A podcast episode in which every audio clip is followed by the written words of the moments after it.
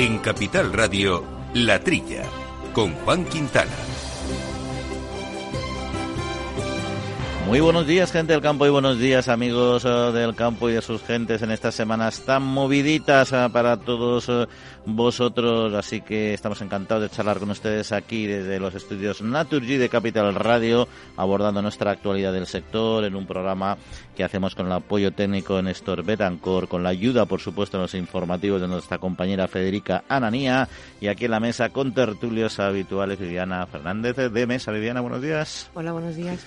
¿Qué tal, Jesús? Jesús Moreno, ¿cómo estamos? Hola, muy bien, muchas gracias, muy bien estamos. Y Jaime Costa, siempre al pie del cañón. Jaime, buenos días. Buenos días, Juan. Semanitas movidas, ¿eh? Yo creo que hace tiempo que no tenía tanto protagonismo el sector, ¿eh? A ver qué, qué se consigue con todo esto.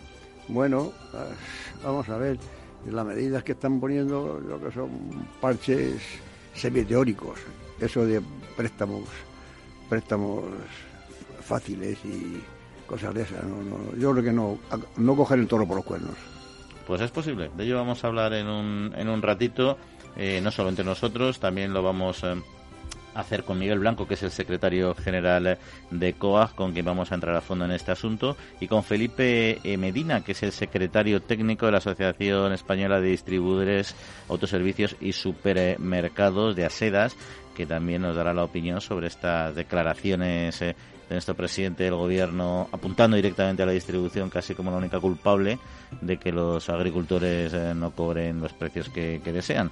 En fin, un tema delicado. Pero no solo eso, hay otros asuntos, por ejemplo, el porcino de capa blanca, este sector tan potente con el que nosotros siempre trabajamos, eh, que está haciendo un trabajo ímprobo en pro de la sostenibilidad medioambiental y también eh, del compromiso de bienestar eh, animal, ahí a través de su certificado, compromiso de bienestar certificado Interporc. Pues vamos a charlar con Alberto Arranz, que es su director, a ver qué avances están dando en este sector en estos dos ámbitos, bienestar animal y soluciones y mejora eh, del medio ambiente por parte de este sector estratégico, como también lo es el del ovino y el del caprino, que además eh, habrá que ver qué es lo que pasa eh, con el Brexit y cómo le afecta. Además, es un sector mmm, que va a estar muy de moda porque está muy presente y forma una parte estratégica de lo que es la España vaciada y que también están haciendo un interesante esfuerzo para aumentar el consumo tanto a nivel nacional como internacional. Raúl Muñiz, que es el presidente de la Interprofesional de Interovic, nos contará cómo van estos y otros asuntos. Así que de otros asuntos nos ocuparemos también y como hay muchos de ellos, pues vamos a entrar en harina rápidamente, no sin antes recordarle nuestro correo electrónico latrilla arroba capitalradio.es para cualquier cuestión que deseen comunicarnos o preguntarnos y por supuesto nuestra cuenta de Twitter siempre a la espera de sus comentarios y de que nos sigan en arroba latrilla debates. 6 de la mañana, nadie más en el campo. Pero sé que para tramitar la PAC no estoy solo. Con mil oficinas de Agrobank y más de 3.000 profesionales agrarios, CaixaBank está contigo día a día haciendo todos los trámites de la PAC y anticipándotela cuando lo necesites. Y además, solo por domiciliarla, te llevas una práctica mochila nevera. Agrobank, pasión por el mundo agro.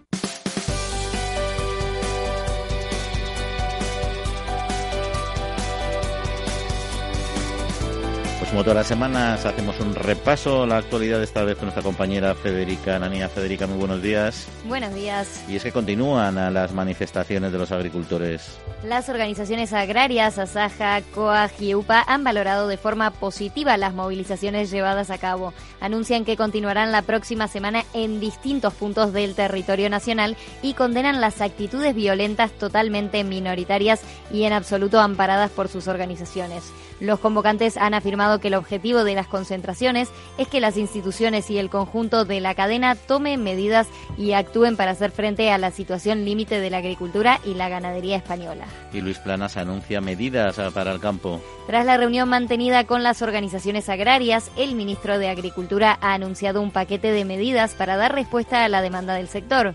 Entre las actuaciones que se van a llevar a cabo habría que destacar la reforma de la ley de la cadena alimentaria, una mayor dotación para los seguros agrarios, el análisis en profundidad de la formación de precios por parte del Observatorio de Precios de la Cadena Alimentaria, así como una petición a la Unión Europea para que refuerce el control a las importaciones con el objetivo de garantizar que los productos procedentes de terceros países cumplan las mismas normas que se exigen a los productos europeos. Planas también ha anunciado que se reunirá con representantes de la gran distribución.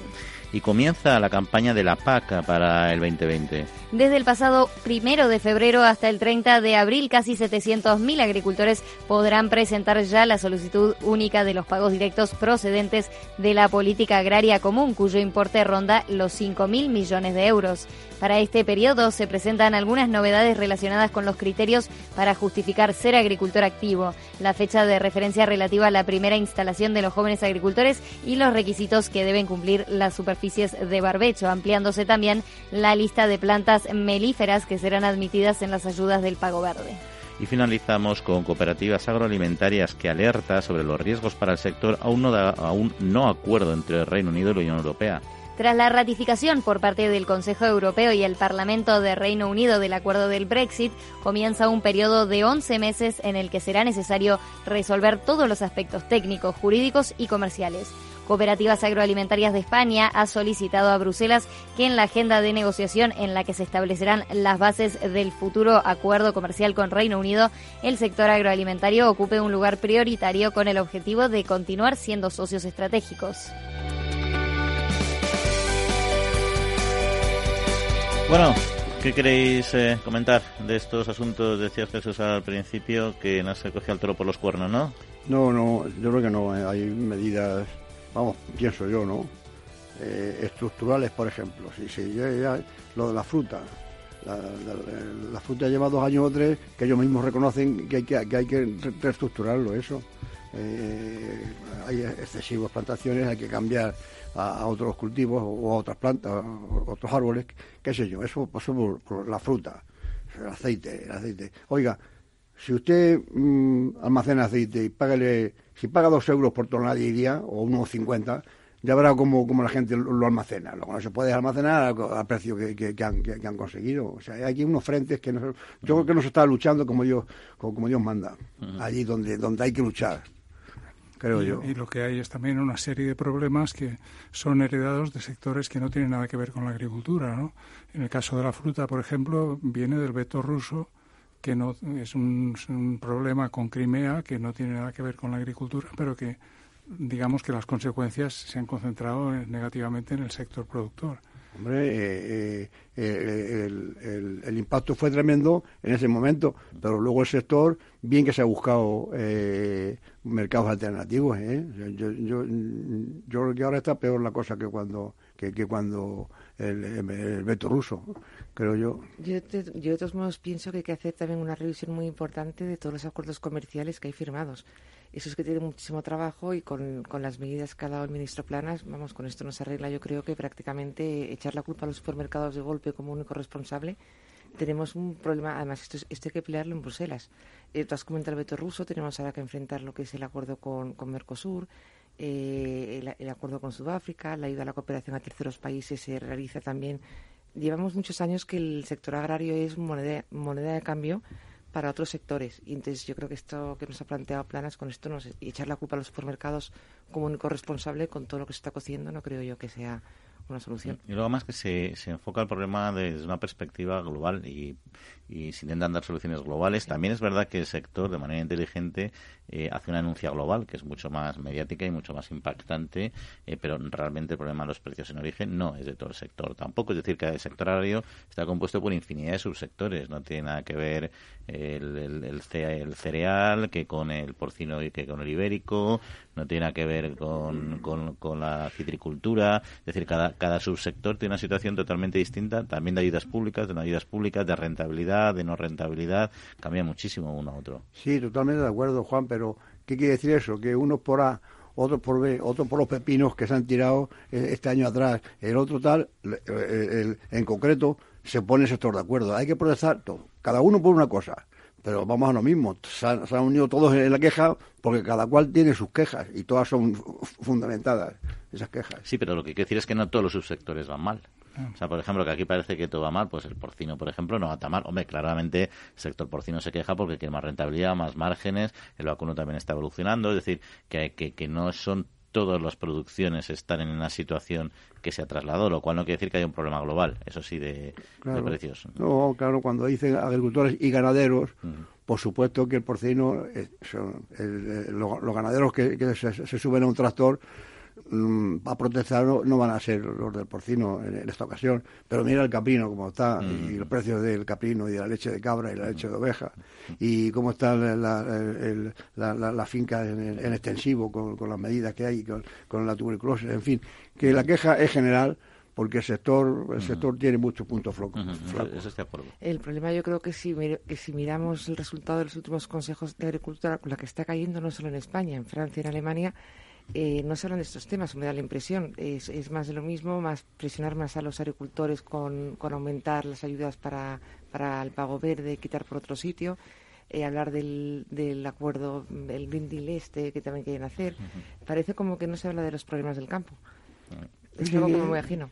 Eh, es, curioso en, Europa y el Parlamento que son tan tan sensibles a la cosa del clima, a la cosa de, de son tan y no se dan cuenta que si, si, si hay algo que mantenga el equilibrio atmosférico y de todo tipo es, es el campo. Manteniendo una agricultura como Dios manda, ya está, está resuelto muchos de los problemas que, que, que, ellos, que, ellos siempre están eh, eh, reclamando, los, europeos. No, sé. Hay una cosa aquí, Juan, que al principio has dicho una noticia y hay una, una, una referencia a, actitudes violentas. Yo no he visto ninguna actitud mm, violenta en las manifestaciones. hombre, primer día. ¿eh? esa declaración es la que es lo que ha firmado el propio sector. Ah, bueno, el sector ha dicho que se han producido. Bueno, se, ha producido, yo, yo creo que se, refería a la violencia que, empleó la policía en, Don Benito, que eso sí, que lo vi yo, en, eh, agricultores de, cierta edad. No, yo me referiría a que es posible, ojalá que no, que, me equivoque, que aprovechen algunos grupos que no tienen que ver nada con la agricultura para desestabilizar la, cosa y quitarle la razón a los agricultores. por ahí puede venir el peligro. Pues en este caso yo creo que hay que aplaudir el esfuerzo que han hecho los agricultores que han organizado estos eventos y el eco que se ha conseguido, porque durante unos días pues era una noticia importante en los telediarios, en las noticias y, y eso pues es importante porque sobre agroalimentación pueden opinar muchos muchos sectores, no solamente agricultores, sino otros muchos que seguramente pues diluirían el mensaje. Pues de esto seguimos hablando en un instante con nuestro primer invitado.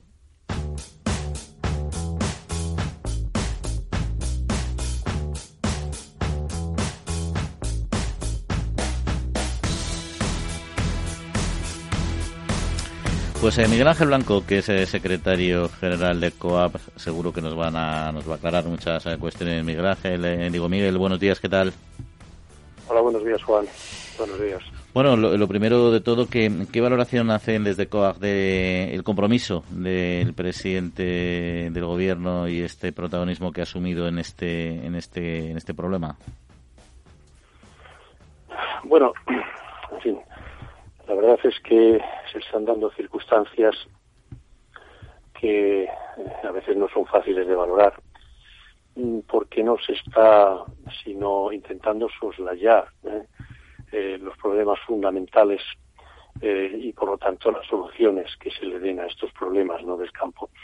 Es verdad que la cuestión de las grandes superficies, de los grandes supermercados, de la distribución alimentaria en definitiva, es un problema muy serio. El desajuste y desequilibrio de la, de la cadena alimentaria es uno de los grandes problemas que tenemos con el diferencial enorme de precios y una situación de debilidad frente al resto de los eslabones de la cadena. Por nuestra parte, como sector productor, que hace que nuestros precios estén en algunas ocasiones incluso por debajo de costes. Pero claro, no es el único problema. Y eh, por la solución, por otra parte, la única no es presionar una parte solo, eh, sino eh, actuar políticamente, que no se está actuando, porque eh, son necesarias otras políticas también relacionadas con las importaciones, con los tratados comerciales, con políticas de preferencia comunitaria. en fin, hay muchas cuestiones, los costes de producción, los costes de producción, no cabe duda de que es un cúmulo de ellos también. El salario mínimo, evidentemente, es uno de ellos, también ha generado mucha polémica cada cosa por sí misma no explica el problema general del campo, todas ellas juntas sí que lo explican. Y uno de los temas que ha mencionado, que es la ley de, eh, la cadena, que afecta en concreto también, lógicamente, a la distribución en último término, que es sobre lo que ha puesto el foco el, eh, nuestro, nuestro presidente. En concreto, ¿en qué se puede mejorar? Porque se lleva ya también años trabajando desde la ICA, desde la Agencia de la Información y Control Alimentario en, esta, en el desarrollo de esta ley. ¿Cuáles serían los pasos siguientes a dar desde su perspectiva? A ver, tenemos una ley, efectivamente, que pretendía regular en cierta medida la, cadena alimentaria, vamos, ordenarla. Desde el 2013, yo creo que ya se ha quedado, eh, se ha quedado, yo no diría desfasada, pero sí a medio camino, no avanza. Hay que renovar, hay que modificar esta, esta ley, aprovechando que hay que eh, eh, incluir la, lo, que se ha aprobado a nivel comunitario, en directiva comunitaria también al respecto y es una buena oportunidad para eh, poner, eh, poner soluciones al respecto. Nosotros lo que estamos planteando, el sector, lo que estamos planteando es un reequilibrio de, los, de, la, de la cadena, un reparto más equitativo eh, en base a lo que cada uno aporta a los valores de, de, los productos en la cadena, un reparto más, más, más uniforme, más, más equitativo en definitiva, ¿no? porque en este momento como digo, eh, bueno, pues eh, está totalmente desajustado. Nosotros lo que queremos es que haya transparencia. Por eso planteamos eh, que se creen observatorios, dentro de lo que es el observatorio de la cadena, observatorios que existen en otros países de carne, leche, frutas, hortalizas, vinos, básicos, azúcar.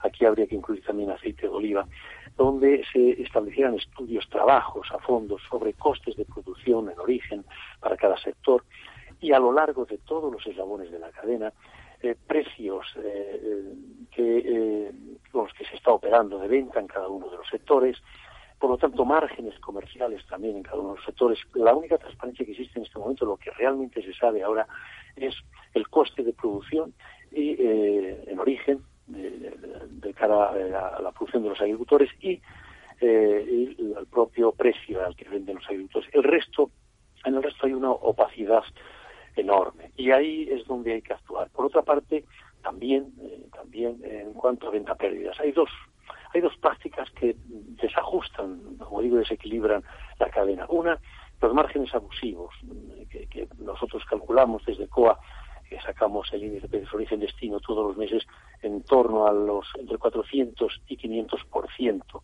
eh, el margen de lo que se nos paga y paga el consumidor. Primer problema. Segundo problema, cuando se permiten las grandes cadenas con sus propios márgenes eh, hacer ventas a pérdida, con lo cual banalizan el precio de, productos que son emblemáticos, fundamentales, de primer orden, como puede ser el aceite de oliva o, la leche. Y además, esa banalización, esa venta a pérdida la hacen a costa del resto de la cadena y principalmente de los propios productores que acabamos pagándolo. ¿no?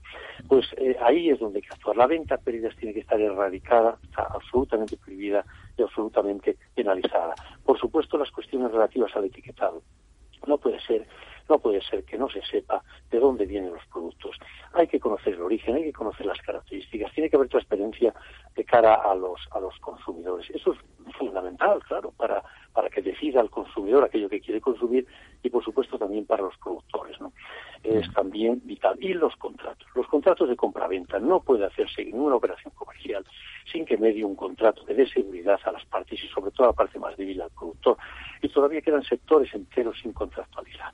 Es decir, hay cuestiones importantísimas que permitirían, yo creo, equilibrar más la cadena alimentaria de lo que está en este momento. Y ya para terminar, eh, se ha dicho que se va a dar más dotación al eh, seguro agrario. Seguro está claro que es una herramienta esencial para el sector, más dotación pública eh, que va a implicar que las pólizas que va a pagar el agricultor van a costar menos, que se va que va a haber más coberturas. es decir, ¿cuál sería el objetivo desde COA para invertir, digamos, esos esos nuevos fondos públicos que pueden entrar en el seguro? Bueno, sí, eh, ciertamente estas ya son cuestiones efectivamente ya presupuestarias y ya a corto plazo, que es las que también estamos reivindicando. Las de medio y largo plazo, la modificación de la, de la ley de cadena, regulación de la ley de cadena, la cuestión también del control de las importaciones que llegan de países terceros sin cumplir los ah, eh, estándares de calidad y seguridad alimentaria que hunden también eh, nuestros precios y por supuesto las cuestiones a corto plazo. A corto plazo es donde también se demuestra así voluntad política de arreglar las cosas. Eh, hablamos de los IVAs compensatorios, hablamos de IVA reducidos en electricidad y gasóleo, hablamos de, hablamos de inserción ganadera de impuesto de electricidad, hablamos de la tarifa eléctrica, estamos pagando término de potencia eh, a lo largo de, de 12 meses cuando regamos solo cuatro o cinco o seis meses. Eso se tiene que resolver. Por supuesto, compensación frente a los costes laborales, reducción de tipos de cotización para los empleadores y, por supuesto, seguros agrarios. Los seguros agrarios por lo menos tenemos que llegar a los presupuestos del 2007-2012. Luego con la crisis se redujeron y están reducidos estos apoyos a los seguros agrarios en un 50%. Hay que volver a rescatar toda esa partida presupuestaria, ahí se va a demostrar si hay voluntad política por parte del gobierno, ¿no? El seguro agrario cada vez va a ser más necesario porque cada vez los efectos del cambio climático van a ser más determinantes en nuestras producciones y somos los primeros afectados el sector el sector agrario. Hay que universalizar eh, el seguro agrario, que todo el mundo tenga posibilidades de pagar las nóminas, que son carísimas, incrementan mucho los costes de, de producción y para eso, como digo, tiene que haber también por la parte de las comunidades autónomas, pero por el gobierno central, una apuesta clara eh, eh, en favor del seguro agrario, en favor de los agricultores y ganaderos, con partidas presupuestarias que queremos ver ya en los nuevos presupuestos. Miguel Ángel, eh, perdón, Miguel Blanco, secretario general de COA, muchas gracias como siempre por atendernos y que pase buena semana. Un saludo. Muchísimas gracias, Juan. Buenos días. Un saludo. Bueno, pues eh, con completo, al final tema seguro un poco mm, abierto. Seguro agrario es que a mí las dotaciones nunca se, se, aumenta la partida presupuestaria. Al final no sé exactamente si se va a ampliar las coberturas, nuevos seguros o simplemente se les va a, ayudar más económicamente a cada seguro. Veremos. En todo caso es la parte del agricultor, pero como decíamos, la distribución ha sido el foco también de, de la posición política de nuestro gobierno y queríamos conocer también su opinión en concreto de la Asociación Estatal de Distribuidores, Autoservicios y Supermercados de Asedas a través de su secretario técnico Felipe Medina. Felipe, muy buenos días. ¿Qué hay? Buenos días. Bueno, para contextualizar un poco su opinión, Asedas, eh, ¿a quién, ¿a quién representa? Bueno, pues en Asedas tenemos asociadas a las principales cadenas de supermercados españolas, agrupamos a, empresas de, supermercados que representan el 70% de la superficie de venta en distribución organizada en nuestro país. Y en su opinión, eh, ¿qué responsabilidad tiene eh, esta, este sector que usted representa en que el agricultor cobre por debajo del precio de coste? Bueno, yo creo que eh, la responsabilidad es muy compartida, ¿no? Si empezamos a, identificar cuáles son los problemas que tienen los agricultores, enseguida encontraremos que hay grandes diferencias entre cuál es el rol que las empresas de supermercados juegan en unos sectores y en otros, ¿no? Parece que en las movilizaciones de estos días están más identificadas con, o, con problemas más graves en sectores como las frutas y hortalizas y, y, el aceite de oliva, que son sectores tremendamente enfocados a la exportación. Por ejemplo, en frutas y hortalizas el 80% de la fruta y hortaliza que producimos se dedica a la exportación, sale de España, y del otro 20%, bueno, pues eh, esa, esa fruta que queda en España se reparte en diversos canales como la industria de transformación para zumos y para conservas, eh, eh, la red de mercas que abastece a todo el canal de hostelería, restauración, restaurantes, cafeterías y demás, y también a las fruterías, también en las empresas de distribución organizada como las que yo represento y también en mercadillos locales, con lo cual, bueno, pues en, estos sectores en concreto el papel de la distribución, pues, pues, bueno, es, es, el que es. Y evidentemente bueno pues ocupamos un espacio dentro de la cadena agroalimentaria y nos gusta vernos como un eslabón más dentro de un sector agroalimentario tremendamente importante para la economía de nuestro país, en términos de PIB, en términos de empleo y en cualquier otra de las análisis que podamos hacer. Y más allá de, la parte política, que la tiene evidentemente de las eh, declaraciones, temen desde ASEDAS eh, que pueda suponer una toma de decisiones de carácter eh, más ejecutivo. Bueno, yo creo que evidentemente tenemos eh, mucho trabajo por hacer. El propio presidente de gobierno nos ha invitado a todos a hacer autocrítica y a reflexionar y desde ese momento, bueno, pues nos ponemos a disposición del Ministerio de Agricultura, que en este caso es quien debe llevar, digamos, la tutela del proceso y quien tiene además la mejor información posible y los mejores datos para poder analizar eh, de forma eh, rigurosa cuáles son los verdaderos problemas para buscar entre todos las mejores soluciones posibles y allí estaremos como lo hemos estado siempre. En, tu programa nos conocéis perfectamente y desde hace muchos años nos sentimos uno más de la cadena, estamos del lado de, de los agricultores y somos mucho más, nos sentimos mucho más parte de la solución que, por supuesto, el origen del problema, que no lo somos en absoluto. Felipe Medina, eh, secretario técnico de ASEDAS, pues muchas gracias, como siempre, por acompañarnos y darnos eh, vuestra opinión. Un saludo. Muchas gracias a vosotros. Que vaya bien el día. Bueno, eh, ¿algo que comentar, Jesús? Hombre, habría que comentar aquí para, para todo el programa, pero vamos, eh, muy muy brevemente. Eh, este, el de la COAG, ¿no? Yo los hubiera puesto uno frente a otro. Vamos a ver, si yo soy agricultor y, le vendo directamente las patatas a, a, X, me da igual Mercadona, a uno da sedas, y me la paga a 0,15, y luego yo voy a comprarla y está a 1,20, yo vamos, me, vamos. Te, cabreas, ¿no? no, no, me, como a, la distribución. Pero es que eso, eso no es así. Hay que investigar un poco dónde están los intermedios aquí. ¿Dónde venden los agricultores? ¿A quién venden? A mí, salvo las, salvo las marcas blancas, que eso sí yo creo que lo, las contratan directamente con el productor, tipo el aceite, la, marca famosa de, Mercadona, que, todo el mundo conocemos, ¿no? Eso yo creo que irá a la almazara directamente. Pero las patatas, las cebollas, todos los, alimentos, las frutas y hortalizas, ¿a quién se lo compran? Mercadona.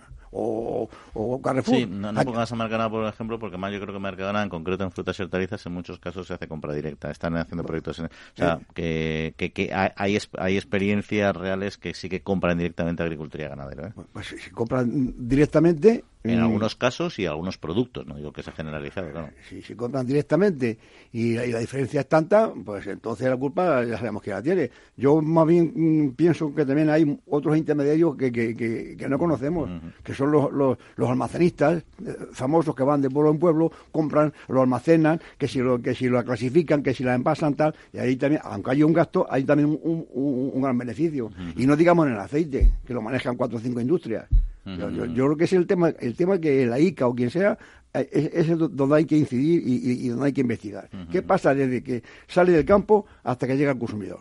Porque hay un camino que, hay que investigar, pienso yo. Y lo que decíamos, que hay unos productos en fresco, pero hay otros que no lo son y esos evidentemente no se adquieren directamente al agricultor y al ganadero. En fin, seguimos, seguimos hablando de campo aquí en la trilla de Capital Radio, que hay otros muchos asuntos que tenemos que abordar. El Foro Interalimentario trabaja por conseguir los mejores productos con la máxima calidad a los mejores precios, velando por garantizar la seguridad de la cadena alimentaria sostenible desde su origen hasta que los productos llegan al consumidor. Para ello cuenta con el compromiso de las empresas que lo integran que apuestan por la seguridad, la calidad, la investigación, la innovación y la justa retribución de todos los agentes de la cadena.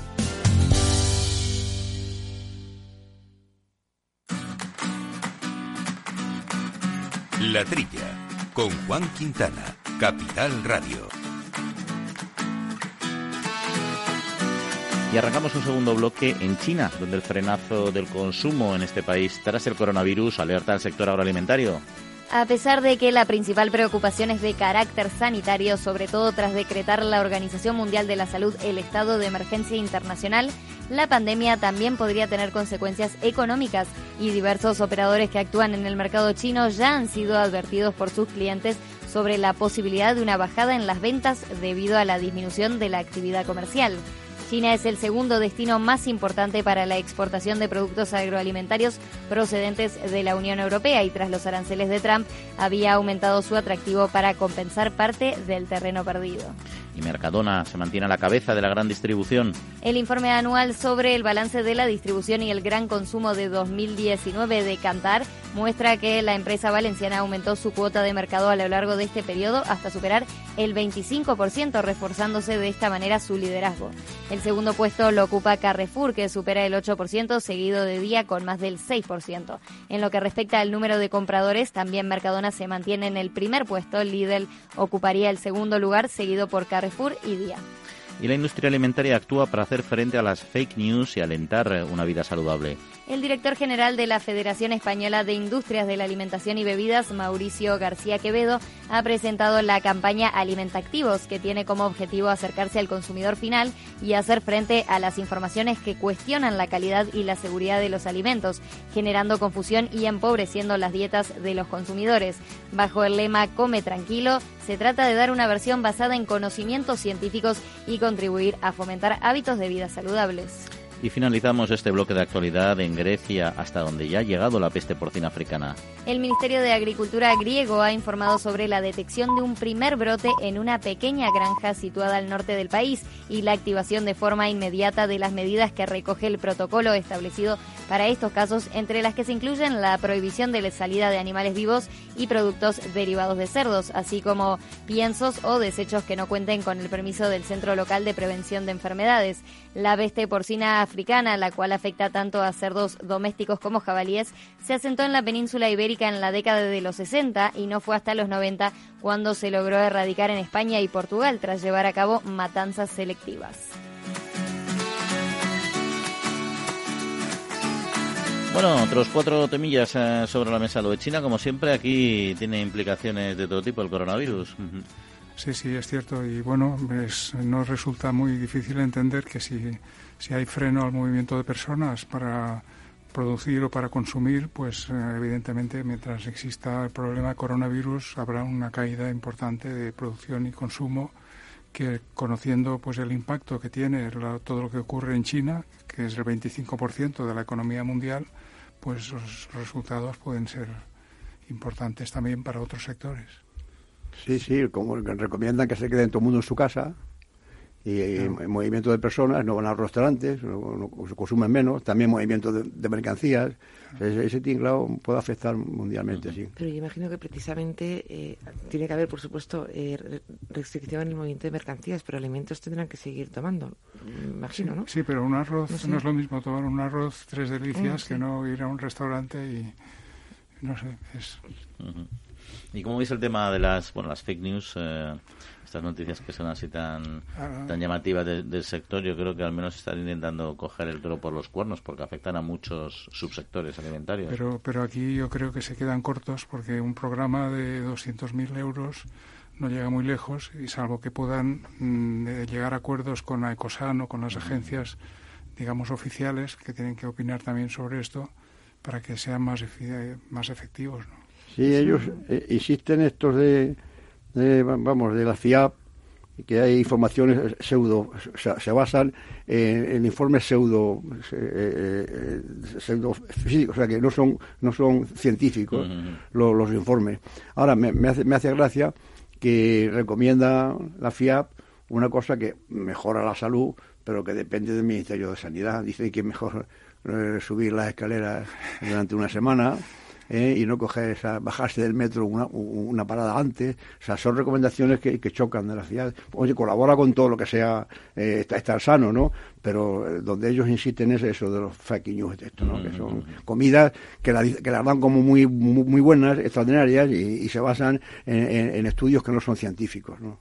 Y al revés, también, en críticas que se hacen a a determinados alimentos y de manera un poco, o sea, sin fundamento científico, a la ligera. Mm. Bueno, se ve muy calladitos hoy, ¿eh? La peste porcina africana, Grecia, se oye, acerca. Eso, oye, eso ya estamos cerca, ¿eh? Sí, sí. Eso ya estamos cerca, ¿eh? Hay que, tener cuidado. Pero es el norte de Grecia, entonces el norte de Grecia, no sé, parece que está un poco más lejos que la parte más, más en el sur, con el Mediterráneo, pero bueno, en cualquier caso la, forma de actuación me imagino que será muy parecida a lo que ha dado éxito en otros países. Sí, no, pero decíamos China, Taiwán, no sé cuánto, tal, eso está muy lejos. Pero mira, ya está. Eh, también hay, países de, Europa. Sí, eh, ya, van nueve países con, el problema este de la peste. que ojo con, con eso. Y vamos, yo, yo, creo que hay que tener, sobre todo el, aspecto de, bueno, eh, creo que Francia y, no sé si fue Francia o Alemania, una, una valla de 120 kilómetros para, para, aislar a, los jabalíes. Y, Polonia también lo planteó y Francia lo planteó también en, distintas zonas. Sí, sí, son, son medidas parecen radicales y muy mecánicas, pero que en el fondo pueden ser prácticas. Hombre, tienen sus riesgos, no son 100% seguras, pero al final hay que utilizar todo tipo de, medidas. En todo caso, eh, los sistemas que tenemos de alerta funcionan muy bien y de acción rápida y en ese aspecto yo creo que estamos muy avanzados. Pero bueno, eh, le, vemos las orejas al lobo, que eso no está, no está nada bien. Bueno, pues una noticia que me ha llegado de Córdoba hoy me ha gustado que se ha acabado la, la veda de, ya, ya viene la veda de la caza mayor. Pero el jabalí han ampliado un mes más en Córdoba, un mes más para para para para, para, poder, descastar. Para seguir descansando los jabalíes. Sí, claro, tú fíjate qué, peligro con el cerdo ibérico de, Valle de los Pedroches y con los jabalíes por ahí eh, andando por, por, por, el campo. En fin, no vamos a dejar el sector eh, del porcino porque el Comité de Sostenibilidad de la Interprofesional del Porcino de Capa Blanca, Interpor, que se creó en 2018, ha hecho un primer balance del trabajo de este sector en materia medioambiental, en el que destaca pues grandes logros alcanzados y están además ultimando un plan para aumentar sus esfuerzos y, evolucionar en la reducción del impacto medioambiental de la actividad eh, porcina. Y de ello y otros asuntos queremos hablar con don Alberto Herranz, que es director del Interprofesional de Interpor. Alberto, muy buenos días. Hola, buenos días. Bueno, ¿qué avances en el ámbito medioambiental eh, se han dado en los últimos años dentro de este sector? Eh, bueno, eh, desde el sector porcino de Capablanca, como ya llevamos trabajando desde hace muchísimos años, se han realizado pues grandes avances en esta materia, no medioambiental. como sabes, pues bueno, no solo cumplimos con una normativa que está dentro del modelo de producción europeo, que es uno de los más exigentes del mundo, sino que también hemos ido un poquito más allá, ¿no? Del que ese, de ese, de ese modelo de producción basado en un modelo de sostenibilidad y sobre todo integrando pues aspectos de control, eh, en control integrado de la contaminación, pero es que además eh, intentamos concienciar a las empresas, tanto de la producción como de la industria, de la importancia que va a tener en los próximos años pues todo el tema de la disminución de las emisiones de gases de efecto invernadero, enfocadas principalmente a la mejora durante el almacenamiento y tratamiento, por ejemplo, de estiércoles, purines, ahorro de agua, y todo esto nos ha llevado, por ejemplo, a reducir emisiones de amoníaco por kilo de carne producido en un 47%. Eh, también cerca del 50% de las emisiones de metano procedentes de la gestión de estiércoles o las de óxido óxido nitroso hasta el 38,8%. Eh, entonces creemos que es importante, pues de cara también a la opinión pública, destacar pues eh, que la granja de porcino hoy en día generan un 50% menos de purines o que hemos conseguido reducir hasta un 30% el consumo de agua por kilo de carne. Por cierto, que ha habido, no sé cómo van los líos eh, precisamente la eliminación de purines, que se ha reducido la generación, pero siempre ha habido, fue complicado, además, cuando hubo ese problema de las plantas de, que determinadas plantas de transformación, de bioenergéticas y tal, fueron fueron dejadas, se, dejaron de apoyar. ¿no? no sé si ahora ya la gestión de purines es correcta y suficiente, sobre todo. Ay, perdona, Juan, se me ha ido un poco la, cobertura. Sí, no, te, repito, te repito, Alberto. No, hablaba precisamente de, la gestión de purines, eh, que hubo un momento en que fue complicado hace unos años también, porque las plantas de cogeneración, determinadas plantas bioenergéticas, pues fueron, dejaron de ser apoyadas con fondos públicos y hubo una especie de espacio que no se sabía que cómo se iban a conseguir eh, gestionar estos residuos. Ahora mismo ese tema está ya, ya controlado bueno, eh, uno de los temas más eh, importantes para eh, trabajar el sector es el tema de los purines, ¿no? estamos hablando de que si ahora enfocamos ese tema desde un punto de vista de la economía circular, entendiendo todos los pasos que hemos ido dando para mejorar, pues bueno, estamos a través de incluso una normativa que está ya viendo la luz, como es la normativa de ordenación de explotaciones y otras normativas donde se aplican las mejores técnicas disponibles, estamos consiguiendo, bueno, pues aportar ese abono orgánico a, y nutrir un terreno, en un terreno, en un, en, unos en, un espacio y en un entorno español donde los terrenos son carentes de, de esos nutrientes y como abono inorgánico, con lo cual yo creo que el enfoque ahora que en el que estamos trabajando es en esa economía circular y desde luego hay gestores que hacen que a través de los estudios agronómicos y donde se ven las necesidades de los cultivos pueden incorporar ese abono eh, orgánico de tal manera que el crecimiento de esos cereales luego vayan también para el consumo de, de cereales de los animales y podemos integrar dentro de eso de, la economía circular y de la sostenibilidad. Y esto en el ámbito del medio ambiente, pero en el ámbito del bienestar animal, ah, yo creo que ha habido iniciativas interesantes, por ejemplo, el sello Compromiso Bienestar Certificado. Eh, qué, qué, parte del sector está ya adherida a este, a este sello y, sobre todo, qué, qué garantiza este sello? Bueno, eh, eh, hemos tenido un año 2019 de intenso trabajo apostamos porque haya un, un protocolo, un referencial mm, de bienestar animal que sea voluntario, que vaya más allá de la normativa que tenemos de obligado cumplimiento.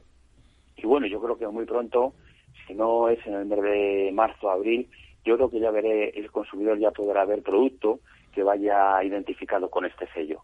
Lo que hemos intentado hacer es llegar también con esta información a la sociedad, al consumidor, de forma que pueda haber el compromiso del sector, eh, compromiso que no es nuevo, es decir, porque llevamos más de 40 años eh, mm, trabajando en la Unión Europea en temas de bienestar animal, en tema de adaptación de las granjas al mejor bienestar animal, en tema de transporte, número de horas, ventilación forzada, formación de los conductores, formación del personal.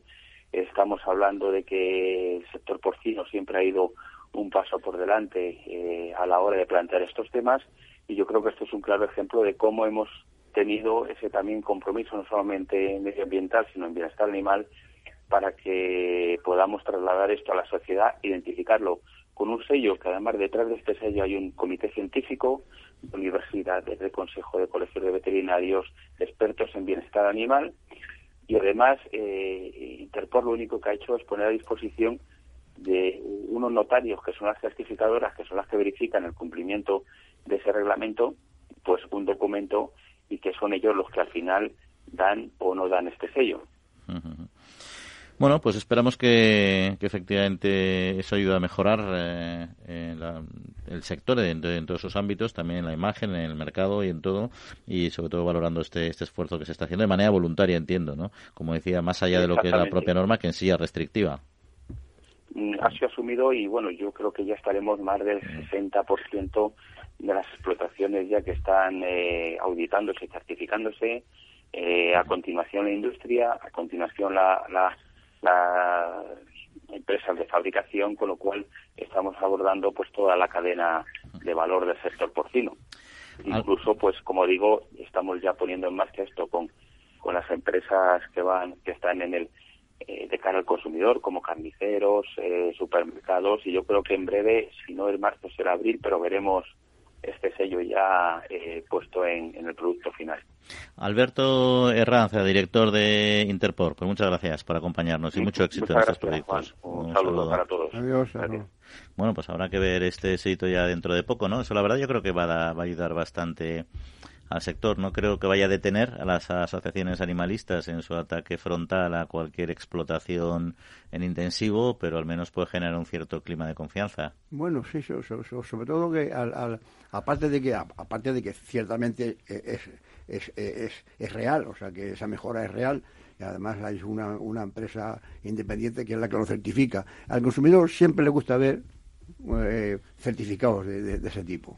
Ver un, eh, en la carnicería una parte de cerdo que venga un sello, esto está criado con todas las bendiciones de, bienestar del animal y que además estamos ahorrando, como ha dicho él. Me hubiera gustado haber comentado de dónde ha podido sacar el 30% de ahorro de agua. No sé si será si se refiere a los alimentos que toman los cerdos o a la propia granja, eh, no sé en qué sentido. O los, reciclajes también a lo mejor y que determinadas, eh, agua se pueda reciclar. Depuren agua, sí, sí. En fin, bueno, ahí está, ahí está estos proyectos. Nosotros seguimos porque todavía nos quedan otros que comentar aquí en la trilla de Capital Radio. Foro Interalimentario es una asociación sin ánimo de lucro que agrupa empresas punteras del sector agroalimentario que trabajan con más de 22.000 pymes y productores primarios. Las empresas del foro sustentan más de 90.000 puestos de trabajo y destinaron casi 200 millones de euros a actividades de investigación e innovación y al desarrollo de nuevos sistemas de producción alimentaria.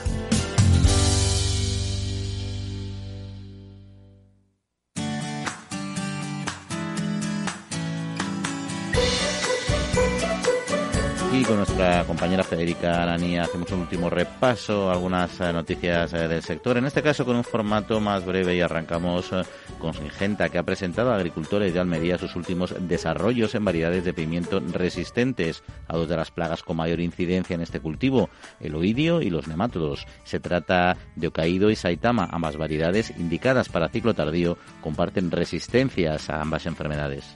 El investigador Enrique Mateos Naranjo, profesor titular del Departamento de Biología Vegetal y Ecología de la Universidad de Sevilla, ha sido galardonado con el premio a la investigación agroalimentaria de Andalucía, patrocinado por Foro Interalimentario y Mercadona, por su proyecto centrado en la mejora y optimización del cultivo de la fresa, midiendo el regadío y el uso de fertilizantes mediante una bioherramienta basada en el diseño de inóculos multifuncionales. Y uno de los retos alimentarios es seguir eh, aumentando el consumo de legumbres hasta alcanzar las 3-4 raciones semanales. Para empujar en esta dirección, la Fundación Española de la Nutrición ha lanzado una declaración nutricional sobre las legumbres, en la que destaca su aporte de proteína vegetal de alta calidad, de hidratos de carbono y un casi inexistente contenido en grasa. Además aportan fibra, minerales, vitaminas y distintos compuestos bioactivos, gracias a los cuales tienen unos efectos potencialmente beneficiosos en las enfermedades cardiovasculares, la diabetes o el cáncer.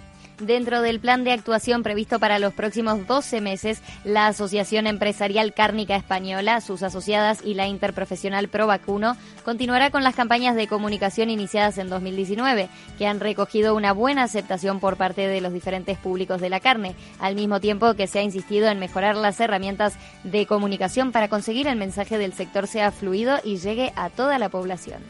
Y concluimos eh, con Agroseguro que abona 19 millones de euros en indemnizaciones a los olivareros andaluces por los siniestros de 2019, 1,2 millones a los extremeños y casi 790.000 euros a los castellano-manchegos.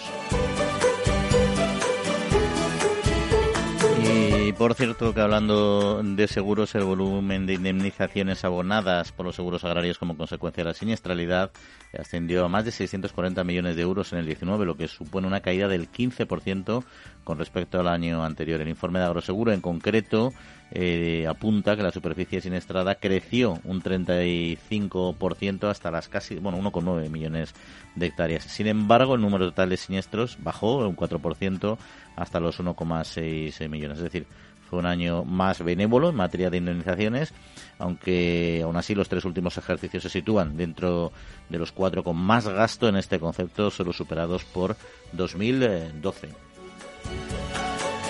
Bueno, como veis el Día Mundial de las Legumbres se nos acerca, ya el año pasado, la semana que viene hablaremos con alguien de este sector que nos cuente más en detalle todo este tema, pero... Es el día 10, ¿no? Pues parece que es el lunes, ¿no? Sí, el día 10. Pues nada, yo el, homenaje a, los, a las legumbres se lo hago todo el año.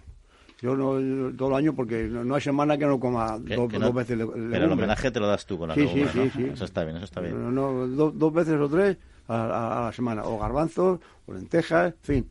Pues está mal, ¿eh? Dicen tres a cuatro, ¿eh? Tienes que subir la media, ¿eh? Pues hay que subirla. Te comprometes, ¿no? Se sube enseguida, sí, sí. Pues venga, eso está fácil. Subir lo que nos gusta es sencillo. En fin. Oye, ¿queréis comentar algo más de estos temas? ¿Alguna cosilla?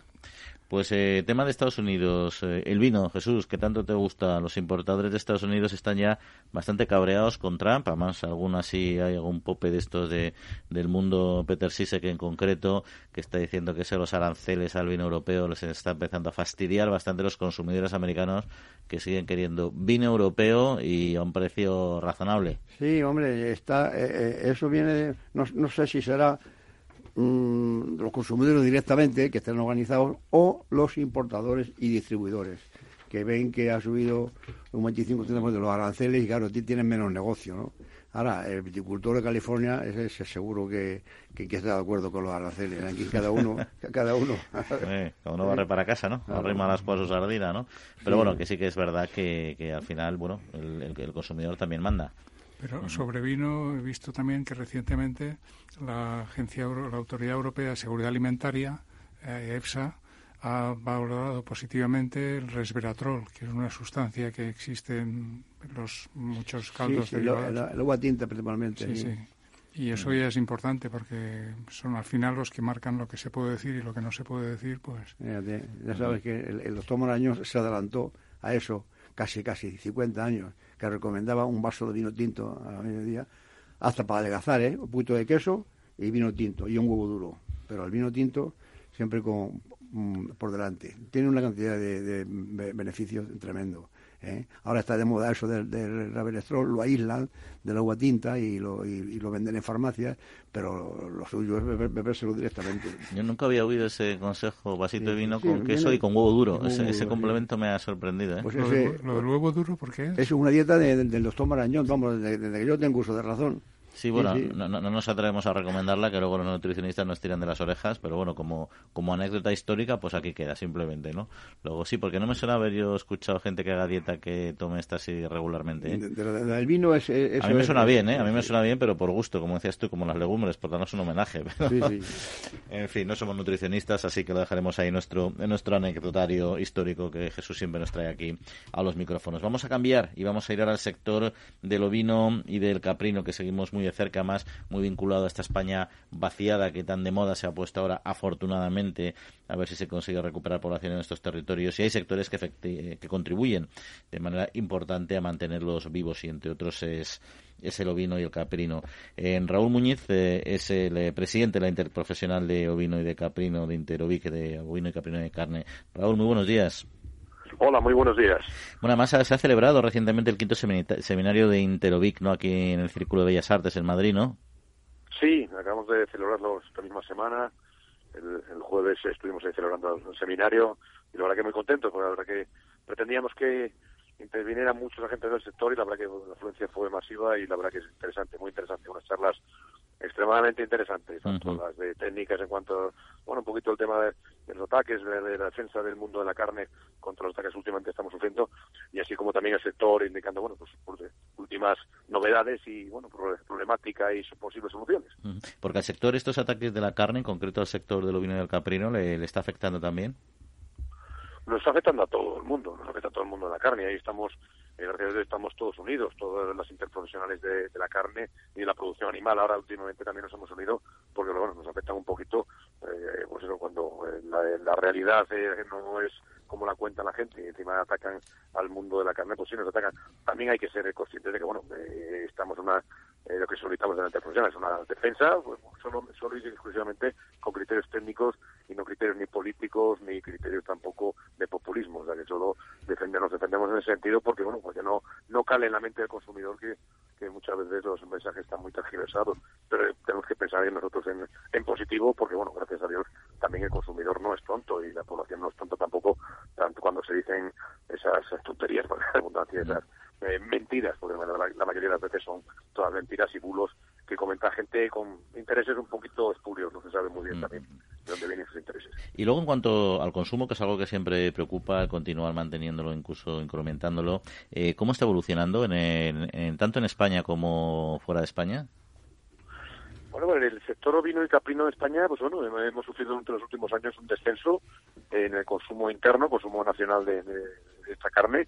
Y bueno, ahí estamos luchando con, con, importantes campañas de promoción para que se reactive ese consumo y bueno intentar que esa tendencia de esa tendencia descienda eh, porque bueno pues el principal mercado del ovino y caprino de España está en España está claro. Lo que sí a su vez el sector se ha se ha puesto las pilas y bueno ha mirado la internacionalización como una posible eh, vía, una posible bueno eh, vía de futuro y una posible salida a los excedentes que tenemos eh, ya del mercado interior, ya que tenemos excedentes que no somos capaces de vender en el mercado nacional. Con lo cual, bueno, pues en ese sentido, pues estamos, pues bueno, también haciendo esfuerzos, grandes esfuerzos de abrir nuevos mercados, potenciar nuestra presencia, nuestra presencia en mercados internacionales. En la Unión Europea tenemos una presencia muy importante, ahora con nos salir en Inglaterra nos quedamos como principal productor de ovino, de carne y de, caprino de, de, toda Europa y luego pues entonces intentamos eh, vamos a intentar potenciar esa presencia en Europa y a su vez también en nuevos mercados. Que estamos abriendo mercados asiáticos mercados eh, recientemente con la apertura de Japón. Estamos también bueno, con conversaciones con el ministerio para para eh, digamos eh, unos años para abrir China Singapur y Hong Kong. Y por cierto eh, ahora con el Brexit eh, Reunido es un gran exportador de, carne de, de, ovino también a Europa de alguna principal Europa sí, efectivamente. De manera de alguna manera eso os puede afectar a vosotros como sector bueno, claro que sí, nos tiene que afectar como sector, es, el, quitarnos el principal competidor, ¿no? quitarnos o eh, cambiar eh, el escenario del principal competidor de, carne de ovino a nivel europeo, cambia. Eh, no, no, sabemos todavía la manera que va a cambiar, porque todavía no hay nada decidido, pero sí tiene que cambiar y debería cambiar.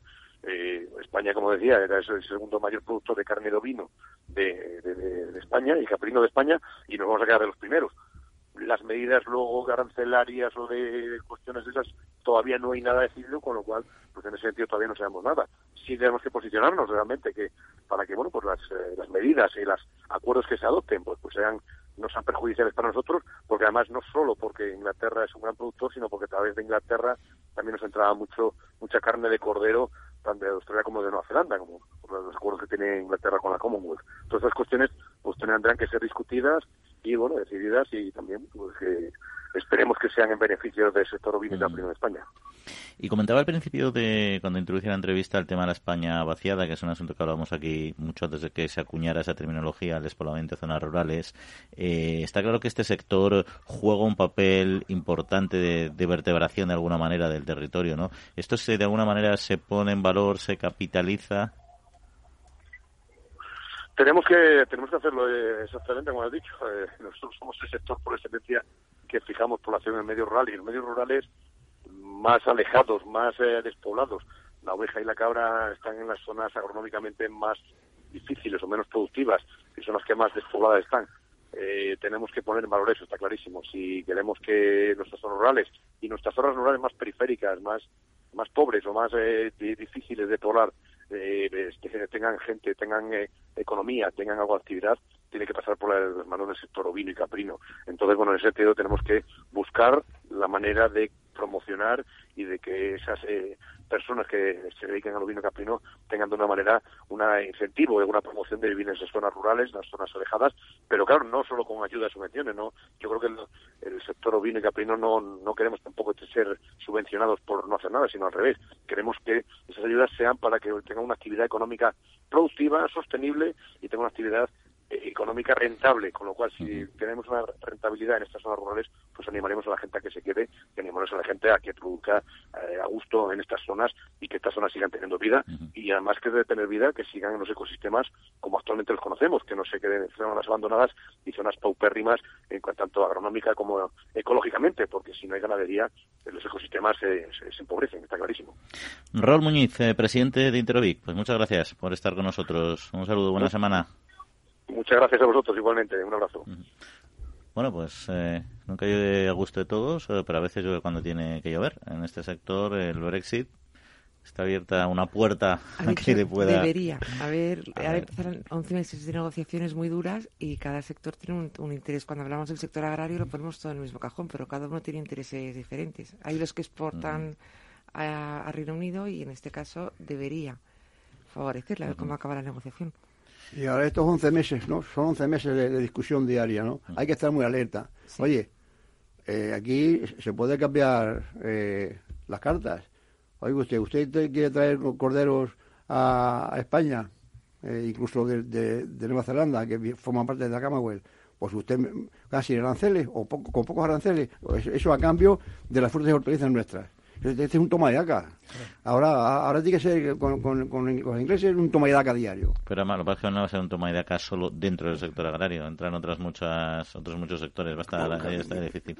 Cada sector que defiende el suyo. Y países diferentes, además, con intereses distintos también. Esa es una negociación que se lleva entre todos. Y aparte, el cordero que, que entra de Reino Unido no es como el cordero español. es, mucho más. es cierto que si tenemos un mercado abierto de un cordero más, más, más adulto, como suele ser el que exporta Reino Unido, pues ya nuestros productores se encargarán también de, de, alimentar un poco más a nuestros corderos y sacarlos con mayor peso y más engrasados, ¿no? Y con eso pues cubrirán ese mercado, ¿no? Lo que cito de los corderos nuestros son los, lechazos. Yo le iba a haber dicho al de Interhoy, para esto de que tú has dicho de la España vacía, eh, para que haya gente en el campo, lo que no puede hacer un pastor es eh, bajar con los corderos a 100 kilómetros. Oiga, usted pongan unos centros de, de compra y de, de, unos mataderos y, de, despiece, porque ahora está de moda, Interovín está haciendo una campaña de presentar el cordero en, en, piezas, ¿no? Eh, para que la, el ama de casa tenga acceso a unas chuletas partidas o al lomo, en fin, que, que están haciendo eh, ventas no que, no, tengas que comprar un cordero entero o medio cordero como, como, como antiguamente. ¿eh? No, ya saca un cordero un tipo de carne madurada que supone una importante novedad en el sector eh, cárnico, lo que llaman de larga maduración, que yo no sabía muy bien el tema, pero parece ser que madura entre 30 y 60 días una cámara especial y se controla la temperatura entre 1 y 3 grados y la humedad, y la humedad entre el 65 y el 85% y eso pues le da le da un sabor, una textura especial. Otro, otro, otro buque y, otro sabor, sí, sí. Oye, pues mira, eso no, ya, sé yo que la carne de, de, de, vacuno, si no, si, si, no se, si no se enfría durante una semana, no, no, no la pueden ni, ni, ni, ni cortar. Pero esto del, del cordero me, me, ha... Avances, avances, que se van produciendo, diversificación. Pero bueno, a nosotros se nos acaba el tiempo, así que nos tenemos que decidir, hemos pasado, que decidir, que despedir. Hemos pasado aquí un rato estupendo en los estudios Naturgy de Capital Radio. Y nada, aquí con Néstor Betancor en los controles técnicos. Y con Federica Ananía aquí en las noticias. Y con vosotros, Jesús. Jaime, Viviana, ¿eh? buena semanita, que disfrutéis. Volando. ¿eh? Nos despedimos, buena semanita a todos, que disfruten y en siete días volvemos a estar con ustedes. Un saludo.